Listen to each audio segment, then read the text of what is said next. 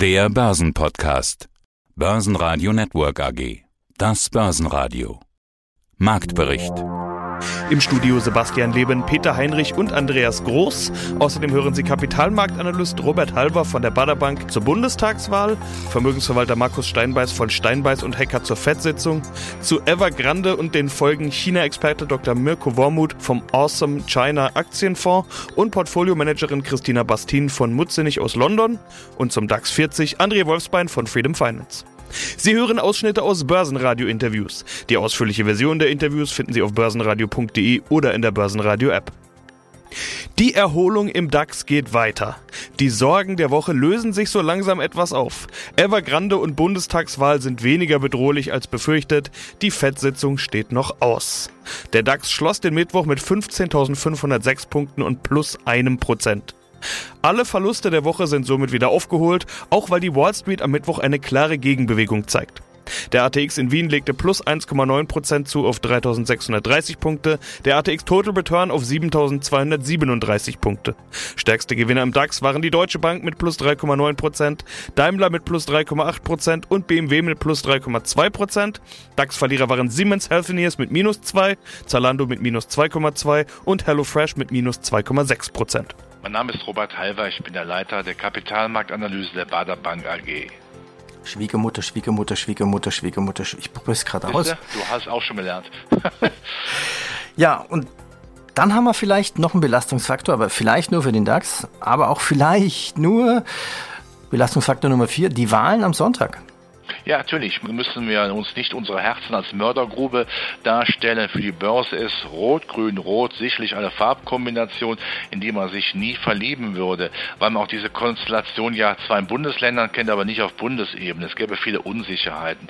Wenn man die Wahlprogramme liest, Enteignungen zur Not und Steuererhöhungen, also dieses, dieses sozialistische, dieser, all dieser sozialistische Dreck, sage ich mal, der in der Vergangenheit schon nie zu einem Erfolg geführt hat, dass man immer noch meint, äh, Sozialismus dann von einigen Parteien propagieren zu müssen. Man nennt es natürlich nicht so, aber es ist natürlich, ich sag mal, der Sozialismus im netten Sonntagskleidchen, aber was dahinter steckt, ist ja nicht schön. Natürlich weiß man auch, dass sich die Wahlprogramme nicht eins zu eins umsetzen lassen und ich gehe mal davon aus, wenn Herr Scholz mit seiner SPD stärkste politische Kraft werden würde, was überhaupt nicht sicher ist. Er hat ja kein Interesse daran, ein Schreckgespenst zu haben. Rot, Grün, Rot. Jede Steuererhöhung, jede neue Klimaabgabe wird er genau diesem Linksbündnis in Anführungszeichen in die Schuhe geschoben, sodass das bürgerliche Lager ja wieder dann allmählich diese roten Sockenkampagnen dann auspacken kann. Er wird Interesse daran haben, dann doch irgendwie die FDP, wenn es denn sein sollte, mit ins Boot zu holen. Dann hat er auch sicherlich die Dreifaltigkeit, das Soziale bei der SPD, das Ökologische bei den Grünen und das, das Ökonomische bei der FDP. Das wäre natürlich dann ausgewogener und damit hätte auch die CDU sicherlich ein großes Problem.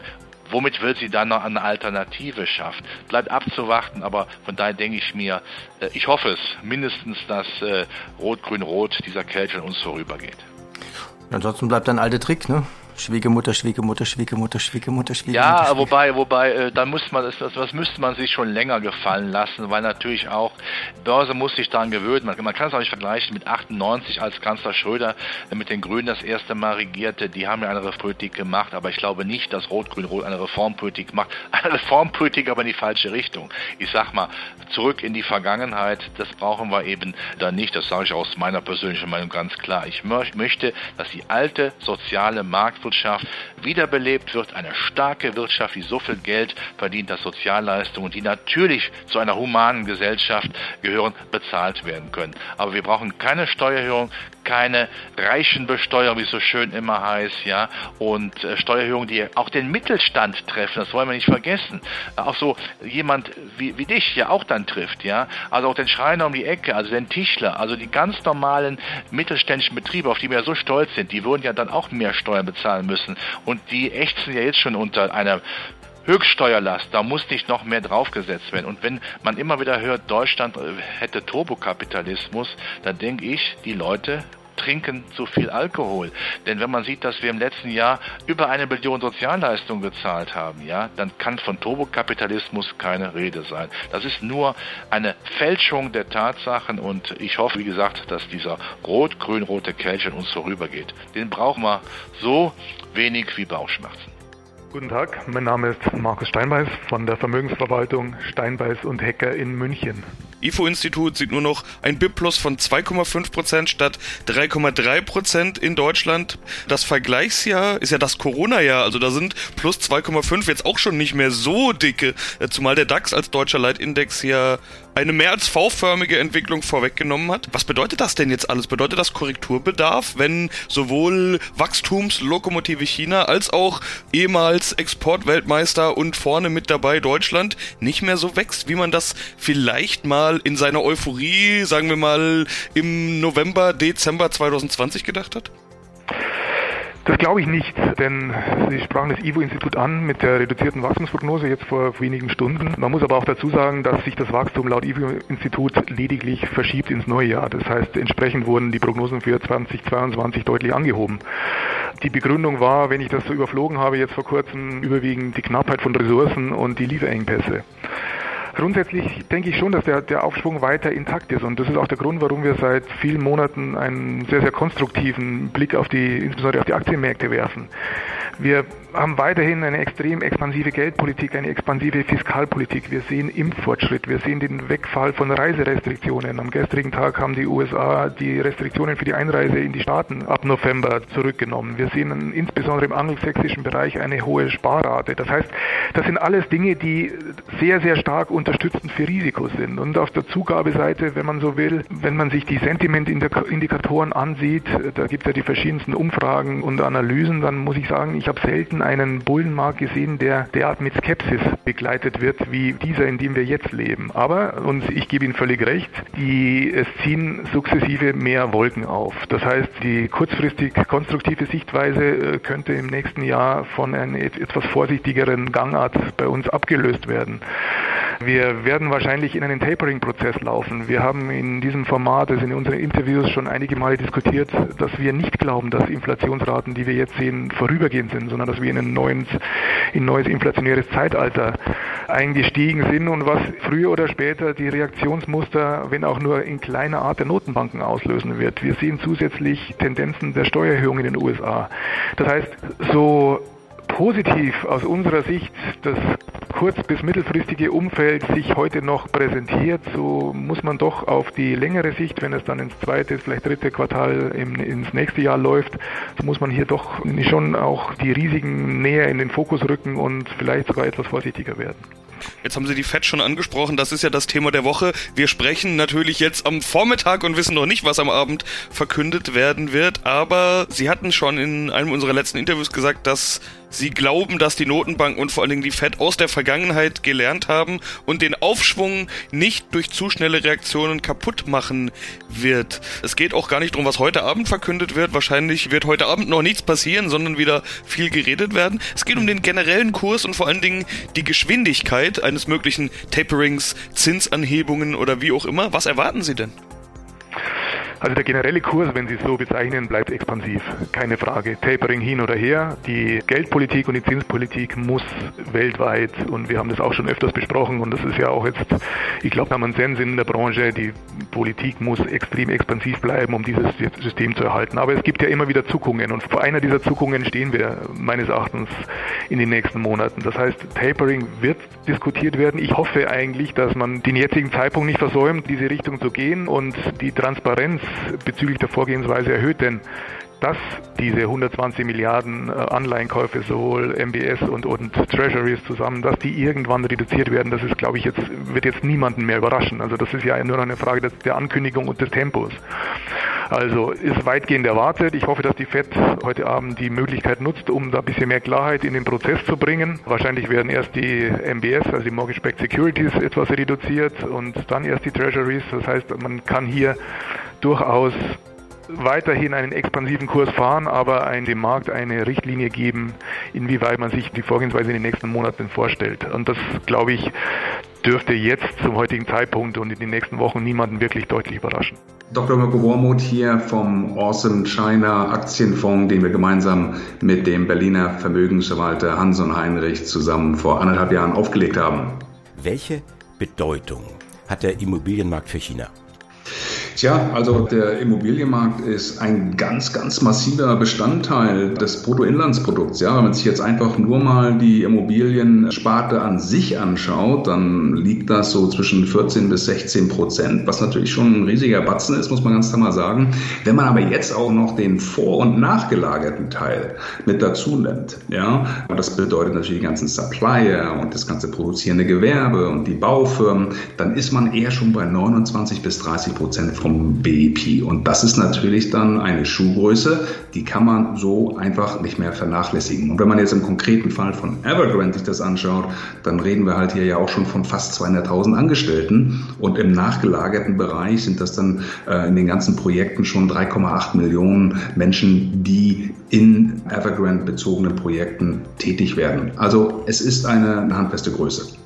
Stichwort Krise. Was genau ist denn jetzt das Problem bei Evergrande? Das ist im Grunde genommen die Situation. Der Schuldenberg wird größer und größer. Die Anleihen müssen bedient werden und Evergrande kann das jetzt immer weniger. Und das hat halt auch damit zu tun, dass eigentlich seit letztem Jahr im August diese neuen Regeln von der Zentralregierung aufgestellt worden sind. Die nennt man die drei roten Linien. Das sind im Grunde genommen alles bestimmte Asset- und Balance Sheet-Tests, die da gemacht werden. Und Evergrande kann keine von diesen drei roten Linien einhalten. Das war letztes Jahr im August schon klar. Sie sind auch entsprechend verwarnt worden, den Laden in Ordnung zu bringen. Es ist ihnen bis heute noch nicht gelungen. Und jetzt kulminiert das Ganze und das ist eigentlich die Situation, der wir uns im Moment in den Medien dann auch ausgesetzt sehen.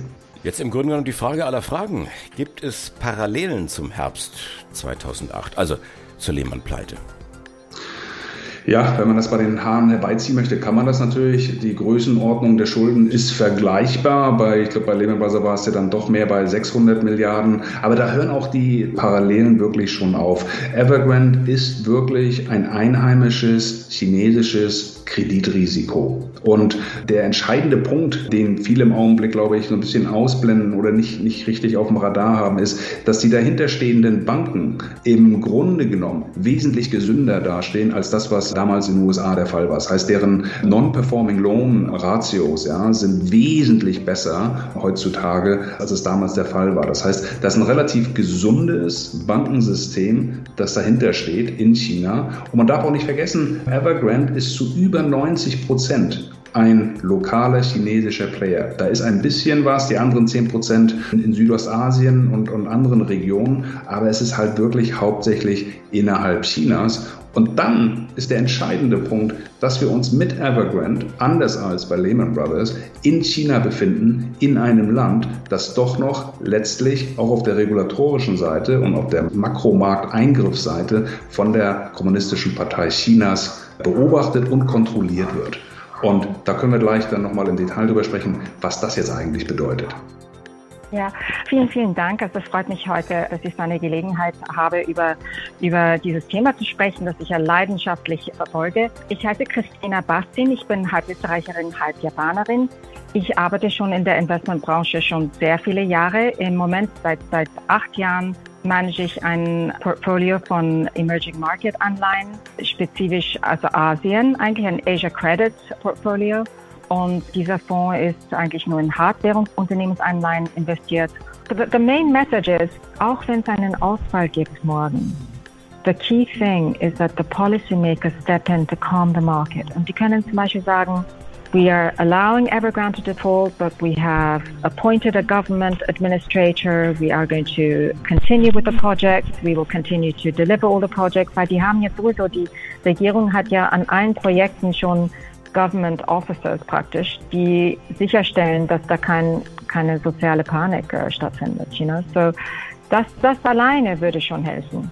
Oder dass zum Beispiel die, die Regierung kommt und sagt, wir haben diese Order jetzt, wir haben das Befehl, äh, wir haben die, die, den Banken gebeten, dass sie weiterhin Kredit vergeben, nur auf Projektebene, damit das einfach weiterläuft, damit das verwaltet, gut verwaltet wird.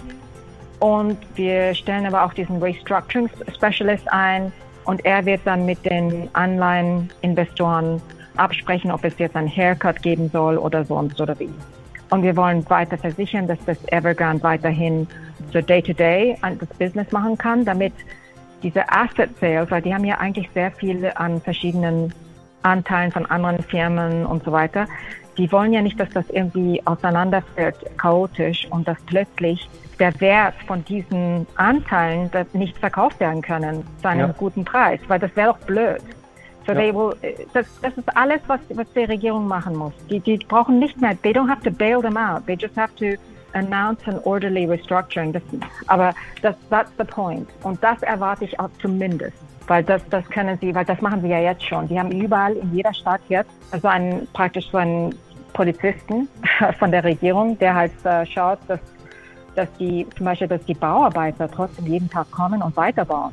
Weil es kann ja auch sein, dass sie dann plötzlich alle keine Lust mehr haben und einfach nicht mal äh, zur Arbeit erscheinen. Das kann auch nicht sein. Zum schlimm, schlimmsten Fall kommt die Armee auch noch dazu, aber das möchte ich nicht von einem Kohl sagen. Aber das, das ist halt so Chinese Style. Das wird dann sogar die Armee wird da reingehen. genau. Seien Sie gegrüßt, verehrte Zuhörer. Traditionsgemäß Herr Wolfsbein im Studio von Börsenradio. Und Gegenstand unserer heutigen Gespräche ist natürlich die Thematik DAX. Also DAX-Familie wird da größer, von 30 Unternehmen auf 40 Unternehmen aufgestockt. Gehen wir zurück zum DAX. Einige der zehn DAX-Aufsteiger verloren ja am ersten Handelstag im DAX deutlich, mehr als der Index selbst, vor allem die Papiere von Zalando und Porsche. Gehen wir doch, also nicht alle, aber gehen wir doch ein paar Aufsteiger durch. Porsche SE. Wie siehst du Porsche SE?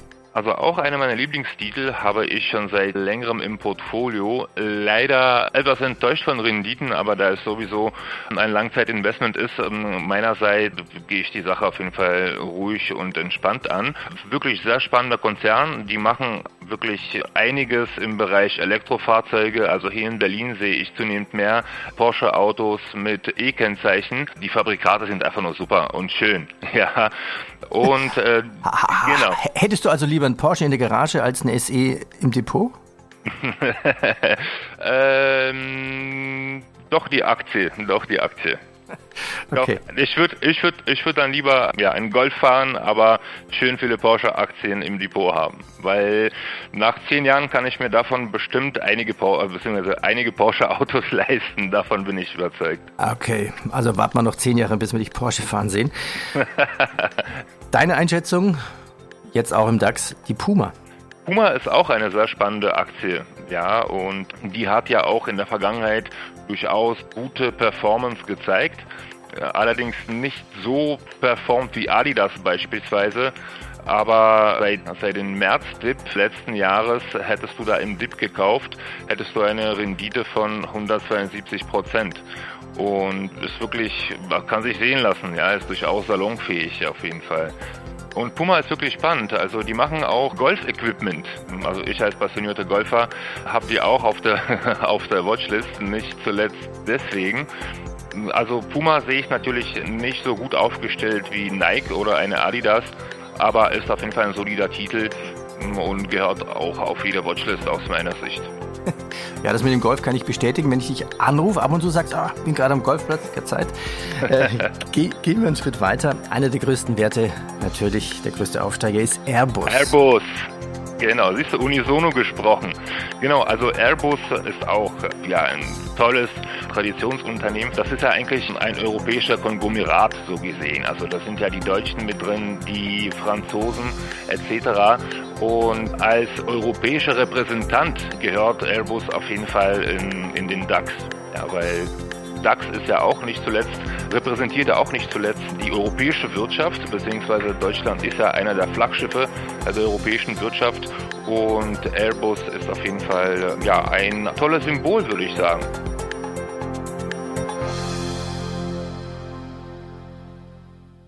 Basen Radio Network AG Marktbericht